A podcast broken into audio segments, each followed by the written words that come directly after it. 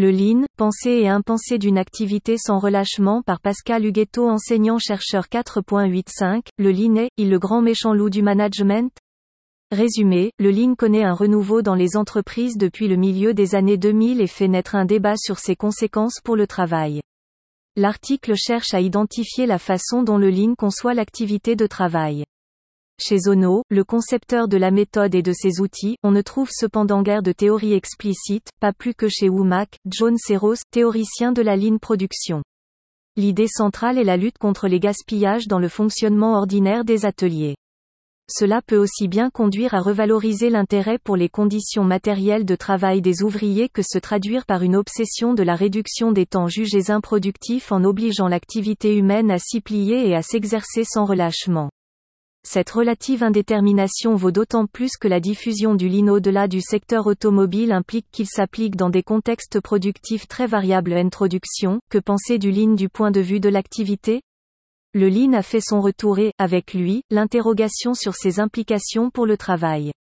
Le besoin d'analyse se fait particulièrement sentir du côté de l'ergonomie. Bourgeois Gonon, 2010, confronté à des demandes d'accompagnement formulées par les directions d'entreprise ou les comités d'hygiène, de sécurité et des conditions de travail alors même que les conséquences pour l'activité font l'objet d'une forte incertitude. Que fait le Lean au travail? Y a-t-il des espaces d'adaptation pour tenir compte des exigences du travail, ou renforce-t-il au contraire, purement et simplement, les contraintes de tous ordres, posturales, de gestion des conflits de but ou autres, favorise-t-il les troubles musculosquelettiques?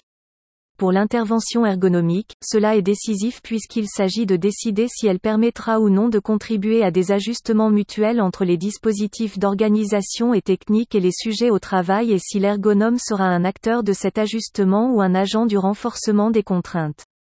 Derrière cela, l'interrogation qui taraude l'ergonome est de savoir si le lean est une mécanique implacable ou s'il laisse des choix ouverts pour la prise en compte des exigences du travail.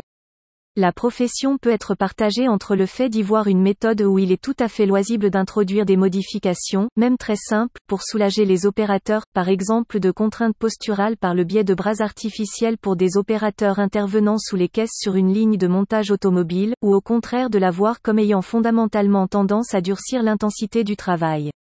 Cela n'est pas sans réactiver les tensions internes sur la façon dont l'ergonomie, et quel type d'ergonomie, pouvait ou devait participer au déploiement des organisations tayloriennes et fordiennes. La recherche en sciences sociales ne s'est pas encore montrée des plus actives pour fournir des résultats sur la phase actuelle de développement du Lean, après l'intérêt porté au toyotisme ou à la Lean production durant les années 1980 et 1990. Si les méthodes observées chez Toyota avaient, à l'époque, acquis une renommée internationale et valeur de modèle à suivre, et s'il avait été décidé par les chercheurs de considérer comme particulièrement décisif de statuer sur la rupture qu'elles représentaient ou non vis-à-vis du taylorisme-fordisme, ces mêmes chercheurs ont laissé le débat s'épuiser depuis, plus par l'effet d'un désintérêt et le passage à d'autres objets que par la résolution de l'énigme. Le Lean faisant de nouveau parler de lui depuis le milieu des années 2000, l'énigme renaît, est-ce une machine compactant irrépressiblement le temps de travail?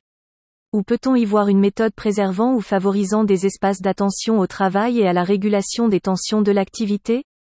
Des recherches commencent à apparaître sur les effets du Lean sur la santé, Bertrand Estimec, 2011, Bouville, 2010, Morvan, François et Bourgeois, 2008, Huguetto, 2011 mais la trajectoire suivie par le Lean et sa résurgence actuelle incite, par ailleurs, à se poser la question de l'identité du Lean, de la stabilité ou non de ce qu'il recouvre.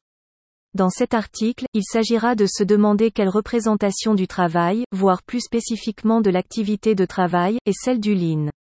Sur quelle idée de l'activité le Lean se fonde-t-il, quelle part y accorde-t-il, quelle théorie s'en fait-il? On verra que la présence de la réflexion sur le travail n'est peut-être pas aussi immédiate.